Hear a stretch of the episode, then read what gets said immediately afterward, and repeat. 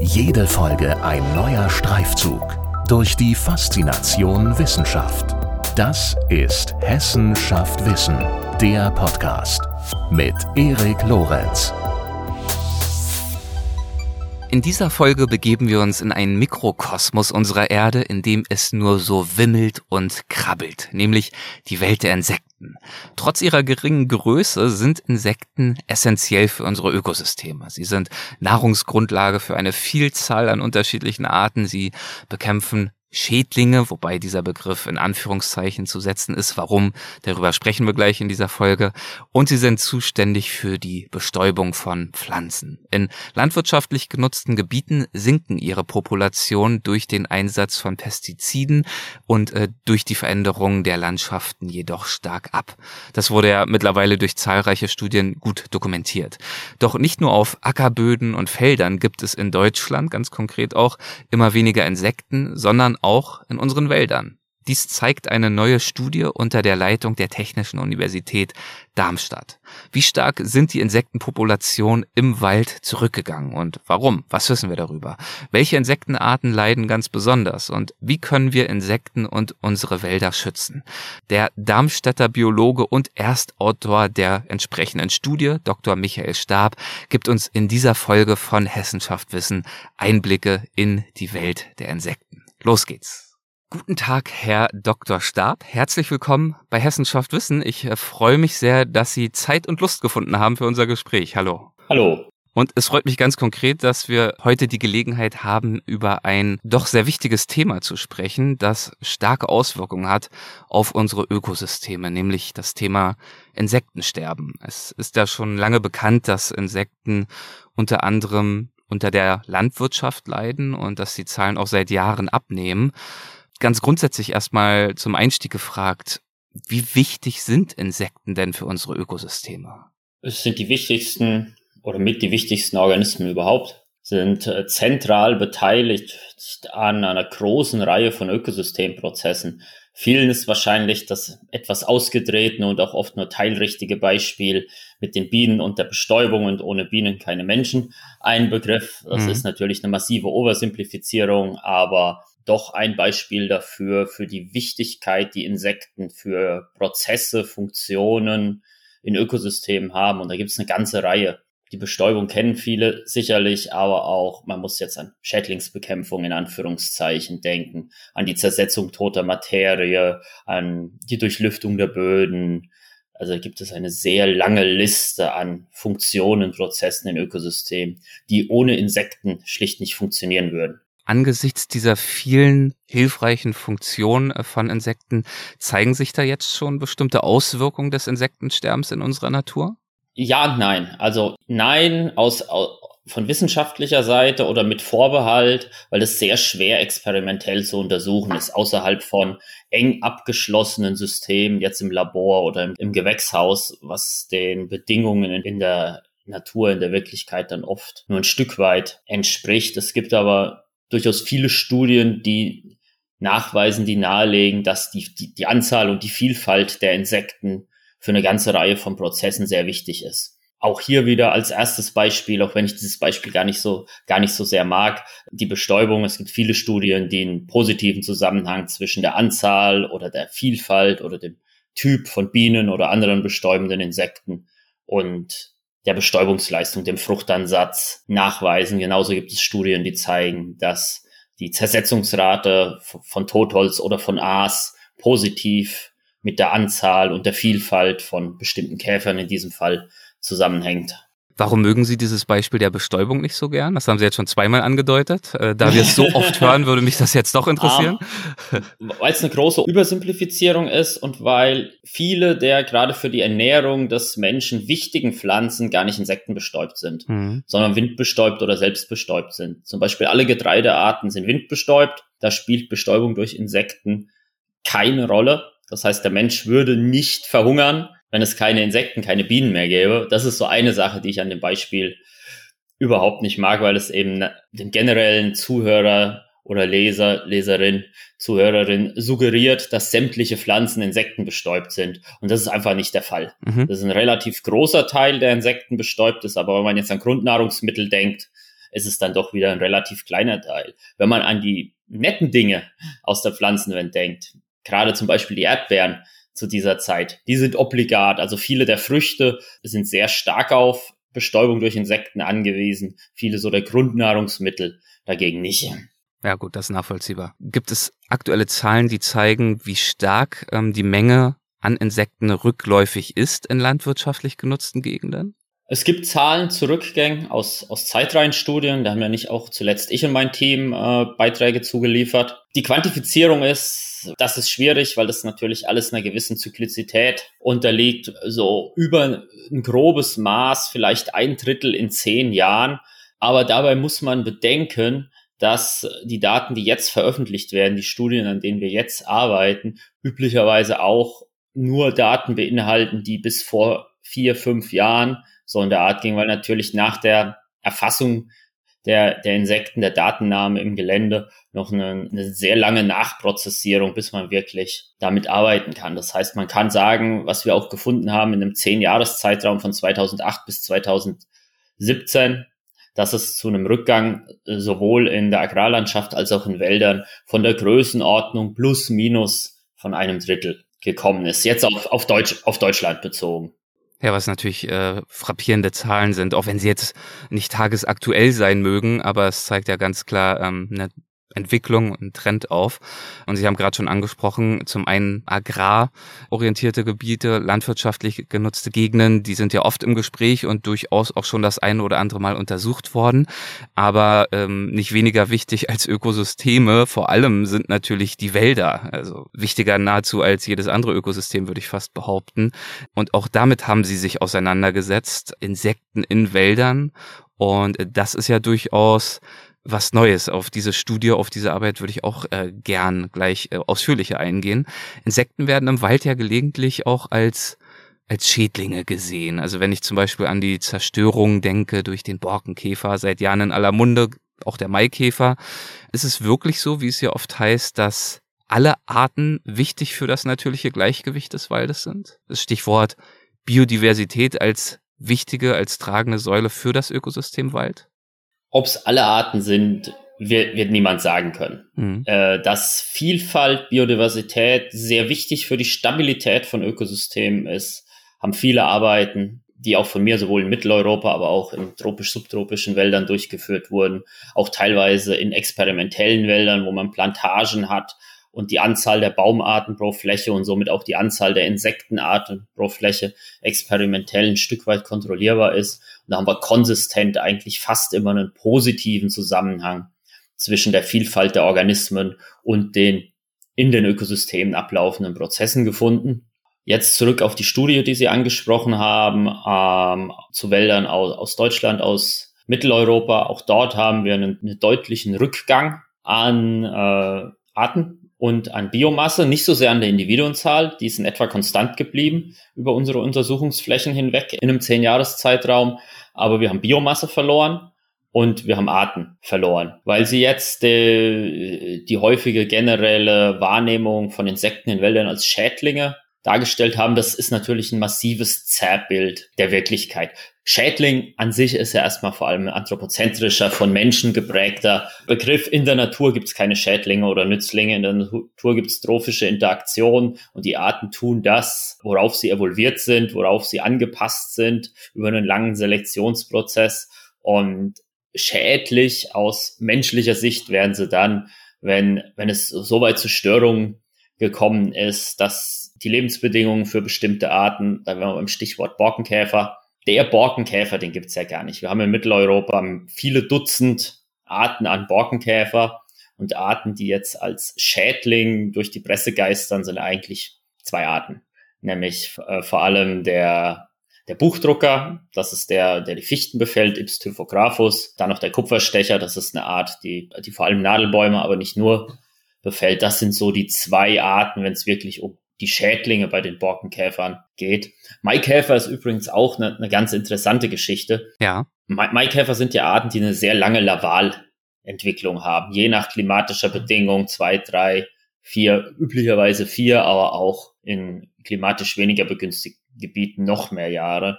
Und die halt so Ausbruchsjahre haben. Das bedeutet, also sie verbleiben mehrere Jahre im Stadium einer Larve. Die Larve ist viele Jahre im Boden, mehrere Jahre mhm. im Boden und der adulte Käfer lebt nur, lebt nur wenige Wochen. Und äh, Maikäfer haben eben eine gut bekannte Zyklizität. Das heißt, es gibt Flugjahre, wo hier in, in Südhessen, wo ich mich gerade befinde, hatten wir letztes Jahr ein Flugjahr und dieses Jahr waren nur wenige Individuen zu sehen. Das ist typisch bei den Maikäfern, aber auch bei den Maikäfern, die in den letzten Jahren sicher von den wärmeren und trockeneren Bedingungen, hier zumindest auf Südhessen bezogen, deutlich profitiert haben. Die Larven ernähren sich vor allem von Pflanzenwurzeln, relativ unspezifisch also Baumwurzeln, Graswurzeln, Wassernwurzeln. Die Gärtner kennen die sicher auch als Engerlinge aus ihren, aus ihren Beeten, sind dann aber die Engerlinge sind nicht nur Maikäfer, das sind mehrere Arten, die, wo die Larve relativ ähnlich aussieht. Und durch die wärmeren Bedingungen äh, sind die Zyklen teilweise kürzer geworden. Das heißt, diese Ausbruchsjahre rücken näher aneinander. Aber wenn man so ein bisschen in die Historie blickt, und da meine ich jetzt nicht 20, 30, 40, 50, sondern vielleicht 100, 150 Jahre, auch da gab es schon Berichte von drast, also drastisch ist ja auch wieder so ein menschliches Wort, von großen Maikäferausbrüchen. Und es gibt so eine schöne, schöne Literaturstelle aus einem Bericht, dass äh, so eine Fahrradtour um 1900 rum und sie konnten nicht den Weg entlang fahren, weil er zehn Zentimeter dick mit toten Maikäfern bedeckt gewesen ist. Das bedeutet, auch bei den Maikäfern sprechen wir vermutlich auch jetzt wo er wieder als Schädling wahrgenommen wird von Abundanzen, die immer noch deutlich unter der historischen Baseline sind. Weil ein Problem mit allen Zeitreihenstudien und mit allen Untersuchungen und Insektensterben wir kennen bis auf ganz wenige Schadorganismen, wenn wir jetzt beim Wald verbleiben, die eben auch schon über hunderte Jahre gemonitort wurden, Eichenprozessionsspinner, Schwammspinner, also so typische Schadarten aus, aus Förstersicht. Mhm. Wir kennen die historische Baseline nicht. Wir wissen nicht, was schon verloren gegangen ist, bis irgendjemand mal angefangen hat zu zählen. Ja, das macht die Vergleichbarkeit natürlich wahnsinnig schwierig. Und es ist sehr wahrscheinlich, dass äh, die ersten großen Rückgänge schon relativ früh stattgefunden haben, also so vor, bevor das Wort Pestizid überhaupt bekannt gewesen ist, jetzt als ein, als ein Beispiel. Und wodurch wurden die dann vermutlich ausgelöst? Weil oftmals schieben wir es ja auf äh, Pestizide und äh, solcherlei Themen. Da sind wir jetzt im spekulativen Bereich. Mhm. Aber menschliche Landnutzung, auch wenn die traditionelle, kleinräumige, kleinbäuerliche Form der Landnutzung sicher sehr viel schonender für Insekten gewesen ist, wie industrielle Landwirtschaft, aber auch jegliche Form von Landnutzung, von Maat, von, von Ackerbau ist eine Störung und, und ein Eingriff. Und ich denke auch, ähm, dass diese historische Baseline deswegen so wichtig ist, weil sie in der Kommunikation verloren geht und man sich immer nur auf die letzten jetzt wenigen Jahrzehnte, wo man Vergleich hat. Das heißt, einerseits ist der Rückgang sehr viel, sehr viel deutlicher als vermutlich Spekulation, mhm. sehr viel deutlicher als die Daten darlegen. Die einzige Gruppe, wo man das wirklich gut weiß, sind Schmetterlinge, weil die hat man auch vor 300 Jahren schon gesammelt und in Kästen gesteckt, mit einer Fundortinformation versehen. Und da weiß man einfach, was an Arten verloren gegangen ist. Bei allen anderen kann man nur spekulieren. Wenn man das extrapoliert, ist wahrscheinlich ziemlich viel schon vor der industriellen Landwirtschaft verloren gegangen. Bedeutet, jegliche Form der Landnutzung ist natürlich ein Eingriff und eine Störung. Das bedeutet aber dann sicherlich auch, dass die heutige, die intensive Nutzung der Ländereien, intensive Landwirtschaft eine noch größere Störung bedeutet. Zweifelsohne. Wenn das alles so schwierig ist zu vergleichen, einzuordnen, die Daten ja überhaupt erstmal zu erheben, mit welcher Zielsetzung sind Sie in diese aktuelle waldbezogene Studie gegangen? Was wollten Sie da herausfinden? Ein Hintergrund war zu verstehen, wie sich Insektenpopulationen in Wäldern entwickelt haben, durch zum einen die Motivation, dieses Schädlingsimage aufzugreifen, weil das einfach nicht stimmt. Und die zweite Motivation ist gewesen, Sie hatten es ja am Anfang angesprochen, dass es aus, aus Offenland, aus Agrarlandschaften durchaus schon einige Arbeiten auch aus, aus Deutschland, aus Mitteleuropa gibt, die die Rückgänge belegt haben, während es aus Wäldern nur sehr wenig anekdotisches, sehr lokales, aber wenig quantitatives gab. Und uns hat eben interessiert, ob es auch im Wald Rückgänge gegeben hat, was wir ja nachgewiesen haben. Und uns hat vor allem auch interessiert, welche Arten im Wald zurückgehen und ob wir das irgendwie mit einer Form der Nutzung oder anderen Dingen in Bezug bringen können. Das, das, war, so ein bisschen, das war so ein bisschen der, der Ausgangspunkt. Mhm.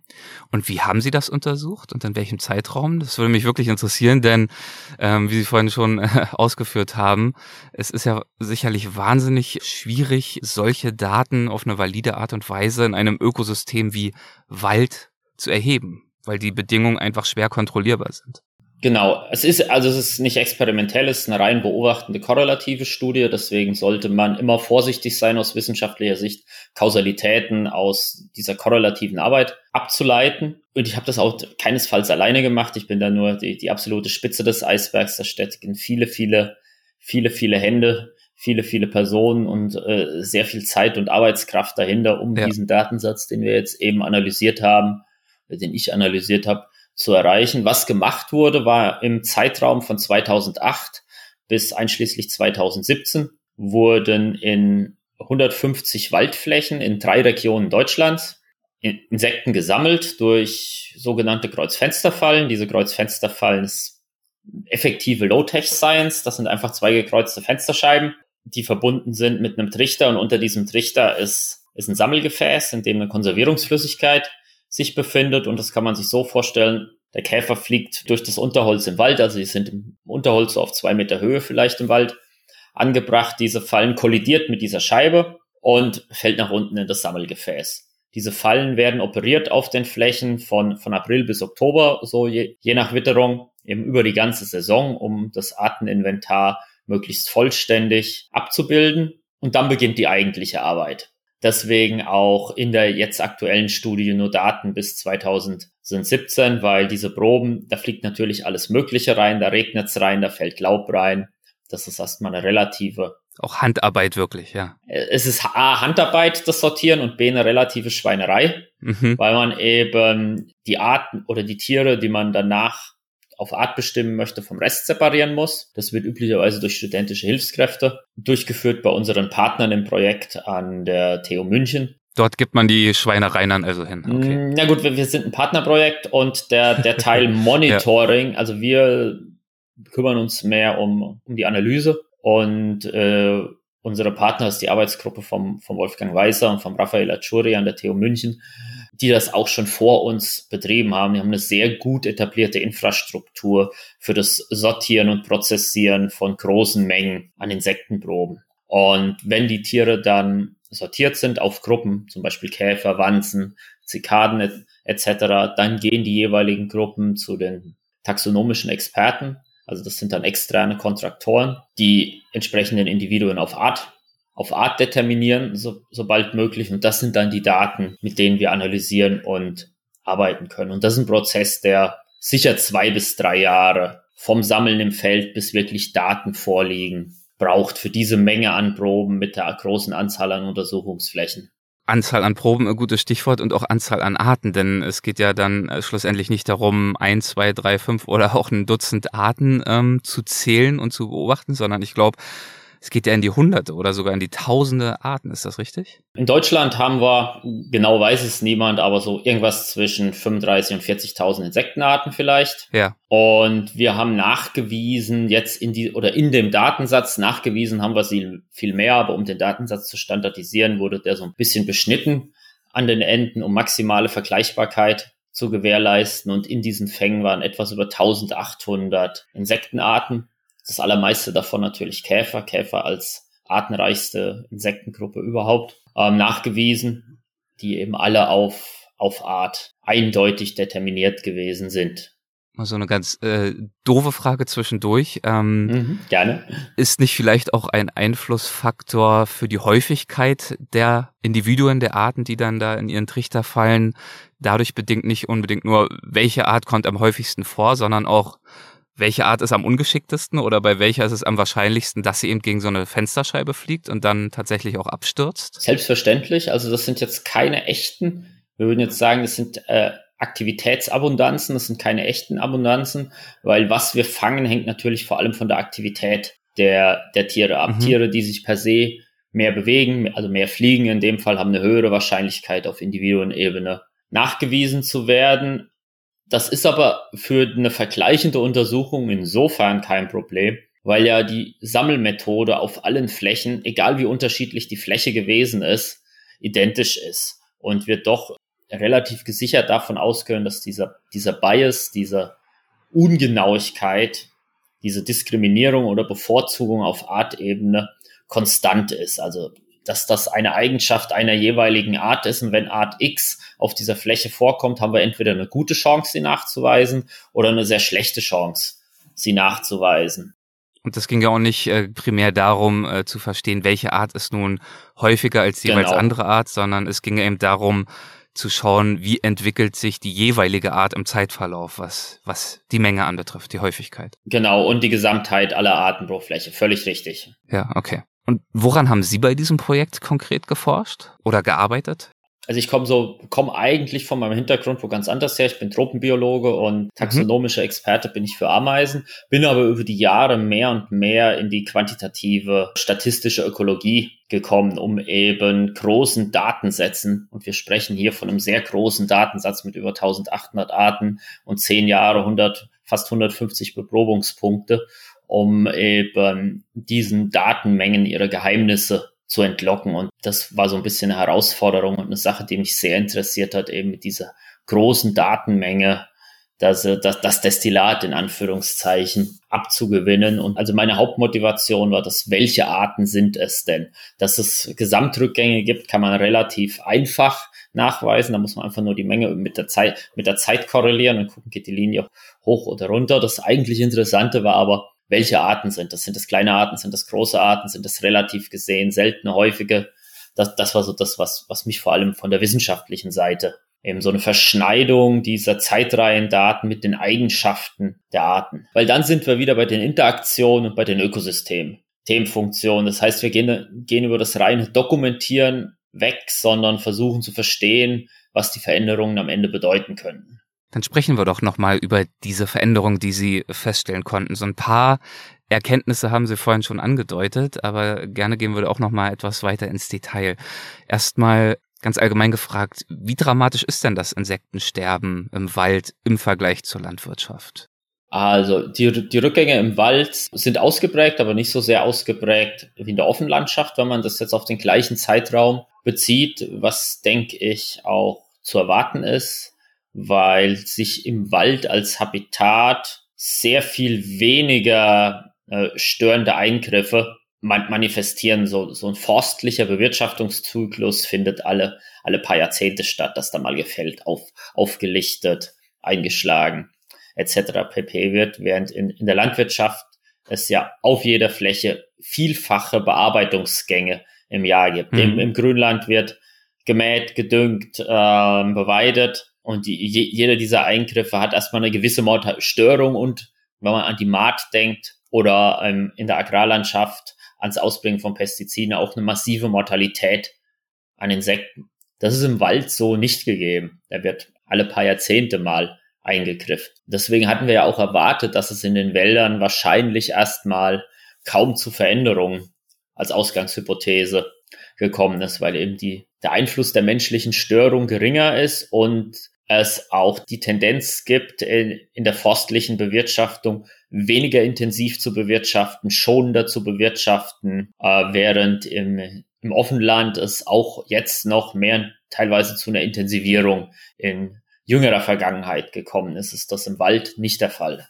Und trotzdem äh, gehen die Zahlen auch dort zurück. Welche Ursachen könnte das haben? Ja, wenn wir das wüssten. Da sind wir wirklich im, im rein spekulativen Bereich. Was wir in unseren Daten als Korrelation, und das möchte ich betonen, nicht als, als Ursache, sondern wirklich nur als korrelativen Zusammenhang gesehen haben, ist, es hing vor allem mit zwei Faktoren zusammen. Einmal mit welche Bäume wachsen in den jeweiligen Beständen. Mhm. Also sind das Standort treu, wie man jetzt sagen würde, also natürlicherweise dort vorkommende Baumarten.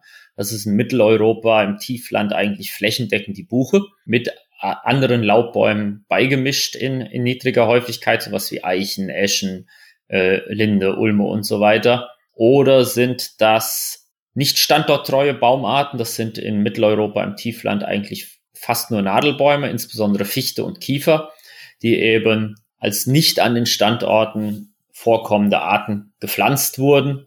Und dann ja oft auch gepflanzt wurden als Monokulturen.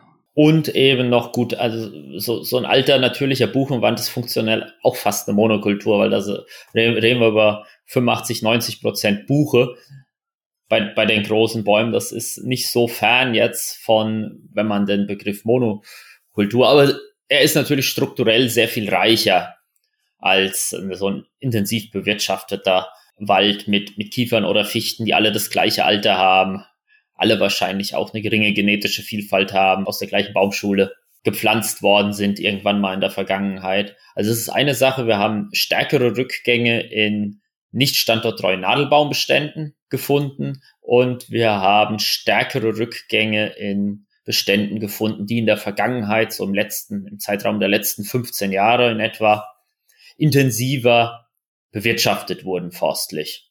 Während unbewirtschafteten Wäldern, zum Beispiel in Bannwäldern oder auch ein Teil unserer Untersuchungsflächen war im Nationalpark Heinig, der jetzt schon seit, seit den 90er Jahren nicht mehr genutzt wird und sich selbst überlassen ist. Und dort haben wir Zugänge. Also haben wir entweder keine Rückgänge und teilweise auch leichte Zugänge über die Zeit festgestellt. Das mag vor allem daran liegen, dass diese Wälder jetzt nach und nach mehr natürliche Struktur, mehr Totholz, mehr Heterogenität entwickeln, als das in so einem bewirtschafteten Wald der Fall ist und insbesondere als das in so einer Monokultur der Fall ist. Aber auch hier möchte ich nochmal betonen, das ist jetzt keine wirkliche Fest, Festnagelung von Ursachen, sondern das sind korrelative e Ergebnisse. Es könnte daran liegen, aber es könnte auch was ganz anderes sein, was nur zufällig eben mit dem, mit diesem Bestandstypen jetzt zusammenhängt. Sie haben vorhin gesagt, dass Sie äh, ganz besonders gespannt darauf waren herauszufinden, welche Arten nun inwiefern zurückgehen oder auch nicht. Ähm, was haben Sie dazu herausgefunden? Ähm, das sind im Prinzip drei Hauptergebnisse, die wir haben. So die Art, die am stärksten zurückgeht, hat eine große Körpergröße, war mal häufig und ist kein Pflanzenfresser. Anders ausgedrückt, größere Arten sind stärker zurückgegangen wie kleinere Arten. Seltene Arten sind weniger stark zurückgegangen wie häufige Arten, was vielleicht auch ein Indiz ist, dass die Ursachen doch auf großer Skala zu suchen sind. Und während äh, pflanzenfressende Arten, Herbivore-Arten im Mittel über alle viele hundert Pflanzenfresser im Datensatz keinen Rückgang gezeigt haben, haben die anderen Nahrungsgilden, trophischen Gruppen, wie, wie zum Beispiel die Räuber oder die Totholzzersetzer, alle einen Rückgang über die Zeit gezeigt. Interessant. Können Sie da mutmaßen? Also warum zum Beispiel äh, pflanzenfressende Insekten da einen Vorteil zu haben scheinen gegenüber beispielsweise den Totholzzersetzern? Mit den Totholzzersetzern ähm, muss man dazu sagen, dass die allermeisten schon lange weg sind, weil wir kaum Totholz in den allermeisten Wäldern haben. So ein Wirtschaftswald hat vielleicht 10, 20, 30 Kubikmeter Totholz pro Hektar. Ein wie auch immer gearteter Urwald in Mitteleuropa, wie der wirklich aussah, wissen wir nicht, weil den gibt's schon lange nicht mehr. Aber wenn man die paar wirklichen alten Wälder in Europa, die es noch teilweise gibt in Rumänien, in, in der Ukraine, in, in Weißrussland als Ausgangslinie nimmt, dann sind wir sicher eine Zehnerpotenz, also in Faktor 10 drüber bei den Totholzmengen und insbesondere bei der Heterogenität des Totholzes in, in echten Naturwäldern. Wieso die Pflanzenfresser jetzt das weniger stark betroffen gewesen sind, könnte zum einen sein, dass sie einen Vorteil haben, dadurch, dass die Räuber stärker zurückgegangen sind und die somit weniger natürliche Gegenspieler haben. Das ist eine Vermutung. Oder es könnte sein, dass die Pflanzen per se durch Umwelteinflüsse gestresst sind und somit die Pflanzenfresser auf weniger Verteidigung, zum Beispiel äh, chemische Verteidigung auf Seiten der Pflanzen stoßen. Da muss, muss ich aber noch dazu sagen, unsere Daten in der Studie gingen nur bis 2017. Das heißt, diese, diese wirklichen heißen Trockenjahre ab 18 sind noch nicht mit drin. Und das ist eine Sache, die uns natürlich sehr interessiert. Und da arbeiten wir dran, jetzt auch die Proben der, der Jahre aus mit der beginnenden Trockenheit wie sich das auf die Entwicklung der Population ausgewirkt hat. Das könnte ja sowohl positiv als auch negativ, hängt wahrscheinlich wieder auch sehr von den jeweiligen Arten ab. Auch hier sind wir vor allem im spekulativen Bereich. Es könnte sein, dass die Pflanzen sich weniger gut verteidigt haben, dass durch den Rückgang der natürlichen Gegenspieler, also der räuberischen Insekten, die Pflanzenfresser, leichteres Spiel, niedrigere Mortalität, höhere Reproduktionsraten hatten, die dann so ein bisschen die Rückgänge kaschiert haben. Aber auch hier können wir keine definitive Ursache mit dieser beobachtenden Langzeitstudie benennen. Waren bei diesen Ergebnissen, die Sie gerade skizziert haben, äh, Erkenntnisse, Ergebnisse dabei, die Sie selbst überrascht haben? Oder haben Sie da im weitesten Sinne schon so mehr oder weniger mitgerechnet, wie es dann auch ähm, sich abgezeichnet hat in den Datensätzen? Die größte Überraschung war die, die Deutlichkeit der Rückgänge im Wald, eben aus den Gründen, dass Wälder also schonender bewirtschaftet, weniger intensiv bewirtschaftet werden, der Anteil an Buche flächendeckend zunimmt, mhm. auch schon bevor es jetzt zum Absterben von, von Fichten durch Trockenheit gekommen ist, hat schon der, der Waldumbau, wie das in der, in, in der forstlichen Sprache heißt, wird schon seit den späten 80ern, frühen 90er Jahren, vielleicht teilweise auch noch länger vorangetrieben, um eben diese Monokulturen durch Mischwälder zu ersetzen. Deswegen waren wir schon überrascht, dass wir diese Rückgänge hatten. Auf äh, Ebene der Arten hätte ich eigentlich eher erwartet, dass die seltenen Arten oder die Arten, die nicht so häufig sind, stärker betroffen sind als die häufigen Arten, weil die häufigen Art, häufige Arten sind ja häufig üblicherweise, weil es Generalisten sind, weil sie, weil sie sonst mit den entsprechenden Bedingungen gut klarkommen. Das Ergebnis bezüglich der unterschiedlichen Nahrungsgrüben, also dass die, wenn es Rückgänge gibt, die Räuber stärker betroffen sind, das war so ein Stück weit erwartet, weil man findet sehr oft, oft in Ökosystemen, dass die hohen trophischen Level, die Räuber, die Parasitoide, am stärksten bei externen Störungen erstmal leiden und zurückgehen, weil sie ja nicht nur durch die externe Störung beeinflusst sind, sondern es auch noch so kaskadische, äh, sich aufsummierende Effekte durch ihre Nahrung, wenn es da, da zu Ungleichgewichten, zu Ausfällen und so weiter weiterkommt. Das heißt, das, das war jetzt nicht so super überraschend, als wir die Gesamtrückgänge gesehen haben, dass es da, dass dann auch die Räuber besonders betroffen sind und die Primärkonsumenten, die Pflanzenfresser weniger stark. Aber das Überraschendste an sich war wirklich, dass die Rückgänge so deutlich gewesen sind. Nämlich im Durchschnitt, wenn ich mich richtig erinnere, um die 60 Prozent? Genau, es waren 60 Prozent der Arten, die negatives Vorzeichen über die Zeit hatten. Also 60 Prozent der Arten haben in dem 10-Jahres-Untersuchungszeitraum im Mittel Individuen verloren. Und dann kommt es eben auf die Anzahl der Individuen an. Und da genau. hatten Sie genau. ganz am Anfang unseres Gesprächs was gesagt, was ich nicht so ganz nachvollziehen konnte, nämlich dass die Biomasse abgenommen hat, aber die Individuenzahlen nicht oder andersherum. Auf jeden Fall hätte ich gedacht, dass beides ja miteinander einhergeht. Die Biomasse sich ja aus der, nicht zuletzt aus der Individuenzahl ergibt. Können Sie das nochmal erläutern? Also Biomasse ist natürlich eine Funktion der Individuenzahl, weil hat man viel, hat man viel Masse. Ähm, das hat vermutlich mit einer auch einer teilweise Änderung des Arteninventars mhm. zu tun oder es hat mit einer Änderung des Arteninventars zu tun. Es sind eben dadurch, dass die größeren Arten stärker zurückgegangen sind und die kleineren Arten, die eben eine geringere Biomasse haben, weniger stark zurückgegangen sind. Daraus ergibt sich dieses Muster und das ist ja, dass die Herbivore ja im Mittel sich nicht geändert haben, Viele der Herbivorenarten sind eher klein. Was ist das? Also äh, viele der pflanzenfressenden Käfer sind eher kleine Arten. Und somit kann man eben auch erklären, wieso die Biomasse abgenommen hat, die Individuenzahl nicht, weil es eben vor allem die großen Arten gewesen sind, die eine hohe Biomasse haben, die abgenommen haben. Nun ist ja auch das Thema Artensterben in aller Munde, neben dem Klimawandel, als eine der großen Herausforderungen unserer Zeit. Ihre Ergebnisse deuten nun jetzt erstmal darauf hin, zumindest auf diesen Zeitraum, dass die Arten gar nicht mal unbedingt so gefährdet sind in sich, weil die selteneren Arten eher stabiler waren und erstmal es nur an die, nur in Anführungszeichen natürlich, an die, an die Menge geht, jene Arten, die zahlreich sind. Ähm, wie beurteilen Sie das? Droht uns bei den Insektenpopulationen äh, perspektivisch auch ein, ein Insektenartensterben oder sind wir da eigentlich schon mittendrin? Das ist gar nicht so leicht zu beantworten ob uns mittelfristig ein Artensterben droht oder auch kurzfristig, kann ich gar nicht sagen. Ich würde eher sagen, das wirkliche Artensterben hat schon stattgefunden. Das können wir gar nicht mehr dokumentieren, weil die ganzen Spezialisten im Wald würde man jetzt bei Käfern von sogenannten Urwaldreliktarten und so weiter sprechen. Die sind ja alle schon längst weg. Und was wir jetzt noch haben in, in unserer Landschaft sind ja, ist ja schon auch ein Inventar an Arten, das mit einer gewissen Störung klarkommt, sonst wären sie nicht da.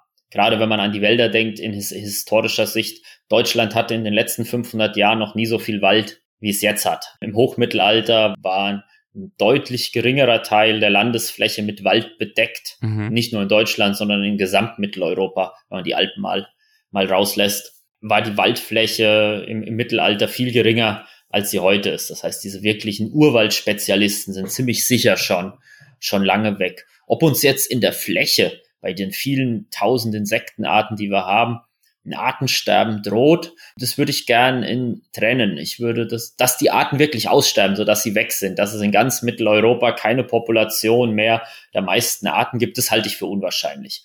Weil es wird sich immer noch irgendwo in, in Gebieten, die gut sind, wenn wir jetzt mal schwarz malen. Ich bin aber gar nicht so sehr der Schwarzmaler. Ich denke, dass wir dass wir inzwischen tatsächlich wieder ein bisschen auf dem, auf dem aufsteigenden Ast so langsam sein werden, weil eben doch wichtige Entscheidungen und Richtungsänderungen eingeleitet wurden, sowohl im Wald als auch, wenn auch in geringerem Teil im, im Offenland. Und ähm, was wir aber haben, ist ein funktionelles Artensterben, wie wir jetzt sagen würden. Das heißt, die Arten sind vielleicht noch da, aber in so geringer Individuenzahl, dass sie die Funktionen, die sie in den Ökosystemen erbringen, nicht mehr erbringen können. Das heißt, die Art ist nicht ausgestorben, aber ihr Anteil zur Funktion des Ökosystems, der ist sozusagen weg.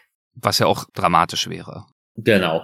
Aber auch da muss man, wenn man jetzt rein diese funktionelle Sicht, ja, viel, viel Biodiversität ist gut, aber vor allem wegen dem Redundanzeffekt, dass es halt viele Arten gibt, die sich irgendwie ähnlich sind in ihren Nischen, in ihren Funktionen. Das heißt, aus einer rein anthropozentrischen, technokratischen Sicht braucht man wahrscheinlich 90 Prozent der Arten gar nicht, weil man 90 Prozent der Funktionalität mit 10 Prozent der Arten jetzt wirklich rein. Das ist jetzt ein, ein reines Gedankenexperiment. Es ist keinesfalls, dass ich vorschlage, dass man darauf hinarbeiten und hinwirtschaften sollte. Aber so ein ganz wichtiger Teil der Biodiversitäten ist die Redundanz weil es eine Krankheit gab, weil, keine Ahnung, im letzten Jahr in die Schwarmflüge, wenn sich die Geschlechtspartner finden, reingeregnet hat und somit die Population im Jahr darauf niedrig ist. Kann eine andere Art, wenn es einen hohen Pool an Biodiversität hat, quasi einspringen und die Funktion miterfüllen, jetzt rein aus dieser menschlichen Sichtweise. Als Insektenkundler, als Entomologe, als Biologe finde ich natürlich Vielfalt total erstrebenswert. Jetzt nicht nur aus, aus der Sicht, äh, dass es Redundanz, man würde dann auch vom Portfolioeffekt sprechen, wenn eben eine Sache nicht gut performt, kann das durch eine andere aufgefangen werden, wie bei den Aktien. Also man spricht da wirklich in der Wissenschaft, in, in der Ökologie von einem Portfolioeffekt, wenn man mit einer hohen Vielfalt diese Redundanz reinbekommt. Dafür ist das sicher toll, aber ich denke auch, dass es intrinsische Gründe über die Reihe, das reine Funktionsargument hinaus gibt, sehr starke intrinsische Gründe, wieso Vielfalt bewahrenswert, erstrebenswert und auch schützenswert ist.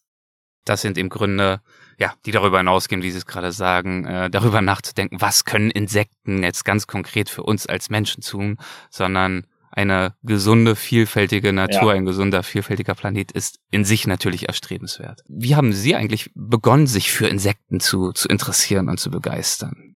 Zufall zur falschen Zeit am richtigen Ort. Also so wirklich, so, so wirklich fest, festnageln kann ich es nicht. Ich habe immer einen starken Nat Naturbezug gehabt, was wahrscheinlich an auch bisschen familiär geprägt ist. Ich stamme aus einer Bauernfamilie und habe somit von klein auf mehr oder minder den ganzen Tag im, im Matsch und im Dreck und im Wald auf dem Mist äh, gespielt und fand im Prinzip alles toll, was da war und habe auch alles gefangen und nach Hause geschleift, was dann andere meist nicht ganz, nicht ganz so toll fanden. ähm, mein Großvater war im Forst. Das hat sicher auch, also auch wenn er Förster der alten Schule war, da musste eine Fichte wie die andere sein und das Totholz muss raus und ein bisschen Roundup unten drin schadet nicht, sonst ist das so grün, so sieht kein Wald aus.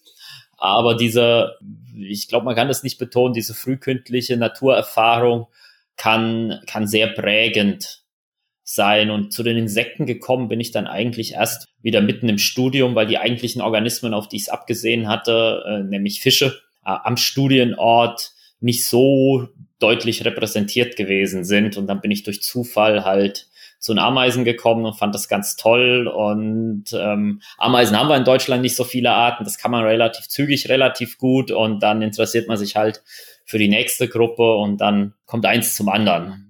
Dann wächst dieses Interesse so vor sich hin. So war es zumindest bei mir. Wie würden Sie dieses Interesse heute charakterisieren? Aus heutiger Sicht, was begeistert Sie an Insekten?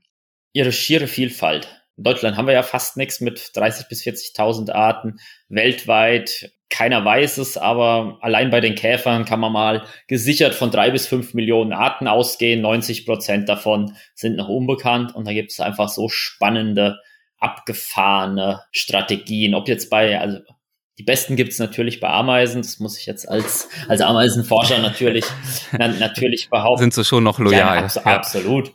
Nein, äh, ein Schatz beiseite von den Verhaltensweisen, von den einzelnen Strategien, wie die Arten äh, ihr Überleben sicherstellen, von verschiedenen Parasitierungs-, Verhaltensmanipulationsstrategien, wie die Arten äh, mit chemischen Signalen umgehen, wie sie ihre Nahrung finden, wie sie ihre Wirte finden, wie sie ihren Feinden ausgehen. Also da hat es einfach so viele kleine, nette Geschichten für sich, die sich zu einer wunderschönen, großen Geschichte, die vielleicht jetzt keinen kohärenten roten Handlungsfaden und Spannungsbogen hat, aber doch aus so vielen verschiedenen tollen Anekdoten zusammengesetzt ist. Und das finde ich einfach jedes Mal auch aufs Neue, wenn man rausgeht und sich irgendwas anguckt, da muss man gar nicht weit gehen, da reicht jeder nicht zu intensiv gemähte Garten und jede nicht zu sehr gesprühte Hecke, die vielleicht auch was aus was anderem wie Kirschlorbeer besteht, äh, da kann jede, jeder jeden Tag aufs neue tolle Beobachtungen machen. Und diese Faszination hat mich einfach nie so wirklich losgelassen. Ob jetzt bei Insekten oder bei Fischen oder bei Vögeln oder bei sonst was.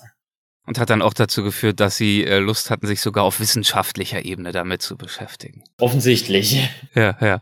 Welche Fragen treiben Sie da am meisten um? Geht es Ihnen um die Sorge, die Sie haben, äh, sozusagen Entwicklungen aufzeigen zu wollen, die sonst im Verborgenen verbleiben könnten? Ähm, Geht es Ihnen eher darum, zu verstehen, ich weiß nicht, wie Insekten miteinander interagieren? Haben Sie ja gerade ein, zwei Beispiele gebracht. Äh, was treibt Sie auf wissenschaftlicher Ebene bei Ihrer Arbeit an?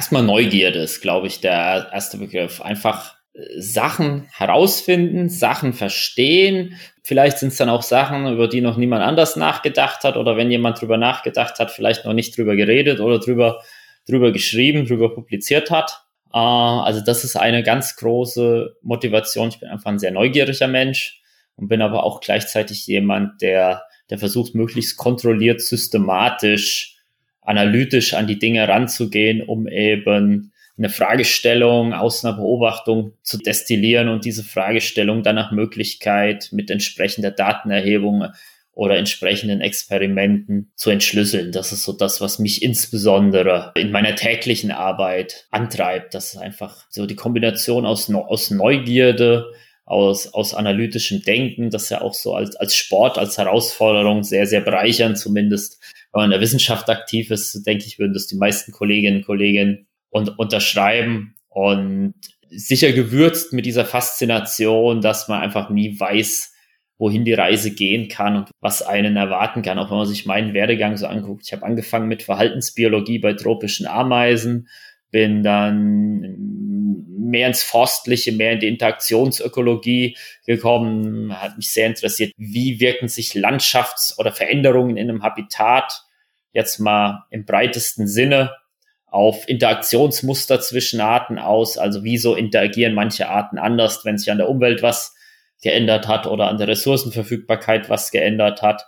Dann war es eine Zeit lang mehr getrieben durch das, dieses Verstehen der Prozesse. Wie hängen Prozesse mit Vielfalt zusammen, während es in letzter Zeit jetzt mehr so ein bisschen die datengetriebene Synthese ist, was dann vor allem Programmierarbeit am, am Computer und, und statistische Modellierung darstellen. Und das ist schon auch was, was ich finde, was in der Wissenschaft sehr wertvoll ist, ist diese Vielgestaltigkeit, dass man eben nicht im Extremfall jetzt äh, jeden Tag äh, die gleichen Handgriffe macht und den gleichen Stempel aufs gleiche Formular drückt, sondern auch in den Tätigkeiten, die man ausführt, um eben am Ende die Fragestellung zu beantworten, einen sehr breiten Werkzeugkasten hat, aus dem man sich bedienen kann. Ja, und aus diesem Werkzeugkasten bedienen Sie sich äh, momentan an der TU Darmstadt. Wie ist nach Ihrer Wahrnehmung dort ähm, die Biologie und ganz konkret die Forschung zu Insekten aufgestellt? Gut, der Fachbereich hier, der Fachbereich Biologie an der TU Darmstadt ist der kleinste Fachbereich an der TU.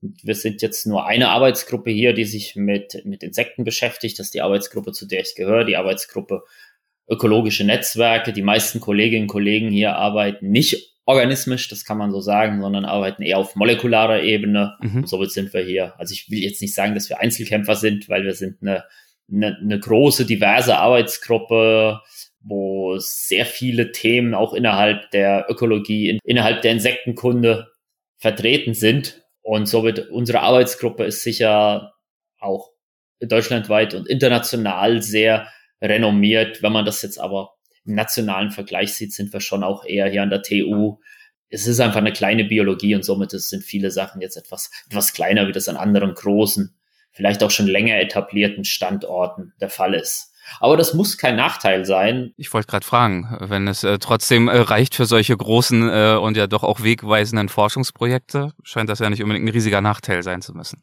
Wir sind ja glücklicherweise ja nicht in den USA, wo Harvard für Qualität und das Provinz College fürs Gegenteil steht. Da ist die deutsche Forschungslandschaft ja doch sehr, sehr viel diverser aufgestellt. In der Wirtschaft würde man jetzt, wenn irgendwo so ein Mittelständler auf dem Dorf sitzt, der eine Sache macht, die niemand anders kann, vom Hidden Champion sprechen. Und ja. in, äh, in der Forschung ist das genauso. Da muss nicht unbedingt der große Name der Stadt oder der Institution mit der Qualität der Forschung korrelieren. Da gibt es auch wie eben hier, hier bei uns in Darmstadt an, an eher unerwarteten Plätzen, das ist ja auch eine technische Universität, wo so eine klassische Grundlagenentomologie jetzt wahrscheinlich einmalig hier in, in Darmstadt ist. Auch da gibt es tolle, wegweisende, qualitativ hochwertige Forschung. Kann man sie eigentlich auch in Lehrveranstaltungen erleben an der TU Darmstadt? Selbstverständlich und ich kam äh, direkt äh, vor unserem Gespräch direkt aus dem Bachelor-Grundpraktikum zur Ökologie. Zur Ökologie. Wo kann man sie ansonsten noch erleben? Welche, welche Kurse, welche Seminare geben Sie?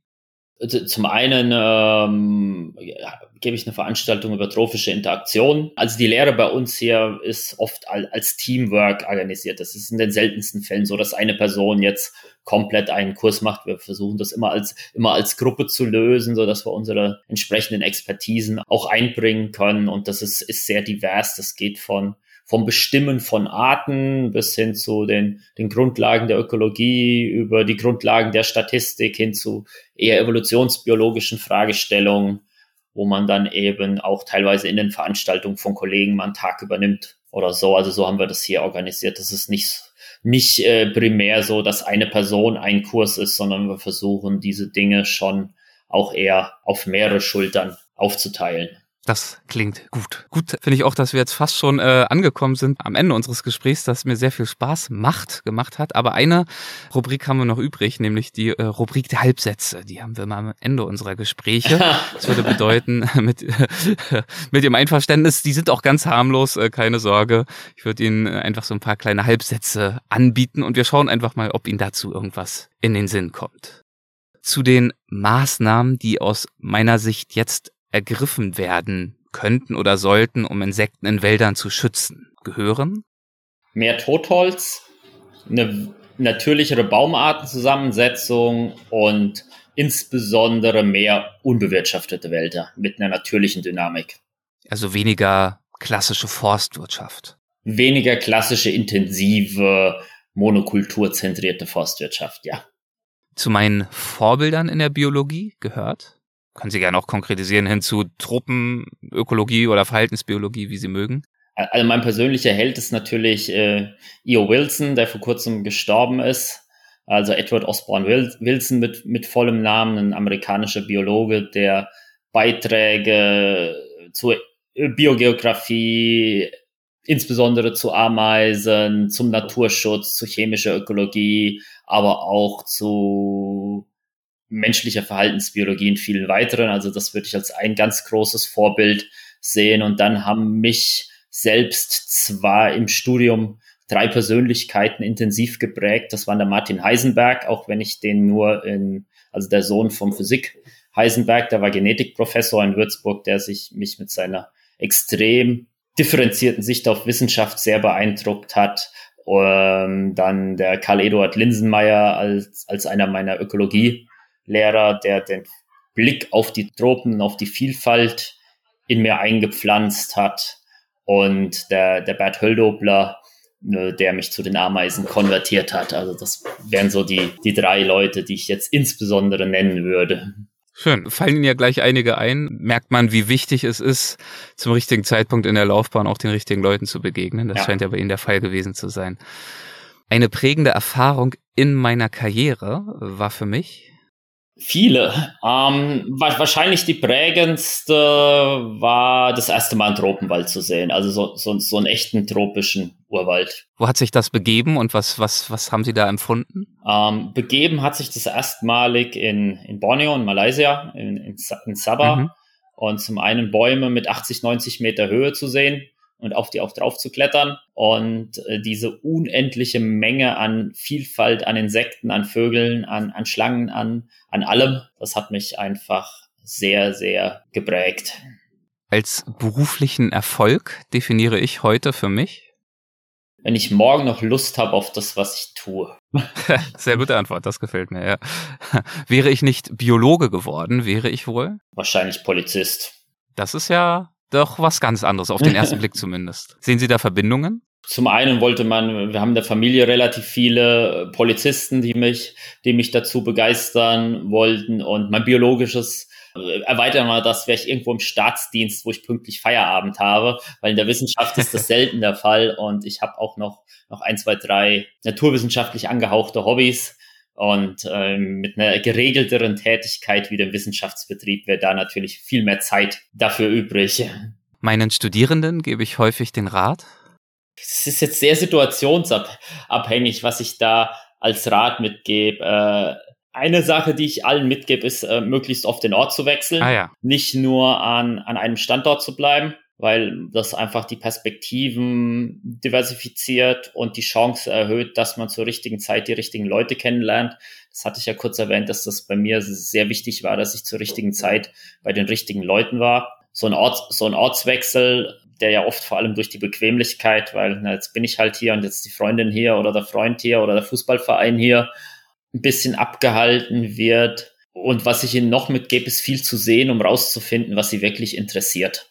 Wenn man keine Lust hat, uns nur absitzt und nicht so, leider habe ich beim nicht so kleinen Teil der Studierenden A, das Gefühl, die machen Biologie nur, weil sie nicht wussten, was sie sonst machen sollen das ist wahrscheinlich in jedem Studiengang so, dass ein gewisser Prozentsatz der Leute sich selbst fragt, was sie hier tun, aber es jetzt halt weitermacht, weil sie damit an, angefangen haben. Und da könnte es oft nicht schaden, einfach mal, ob über Praktika oder Hospitation mal ein bisschen gesehen zu haben, worauf man eigentlich Lust hat. Also das sind so die zwei. Wechselt mal den Ort und überlegt euch selbst, ob ihr da wirklich Lust drauf habt. Wenn ihr nicht Lust, Lust drauf habt, quält euch nicht mal was anderes.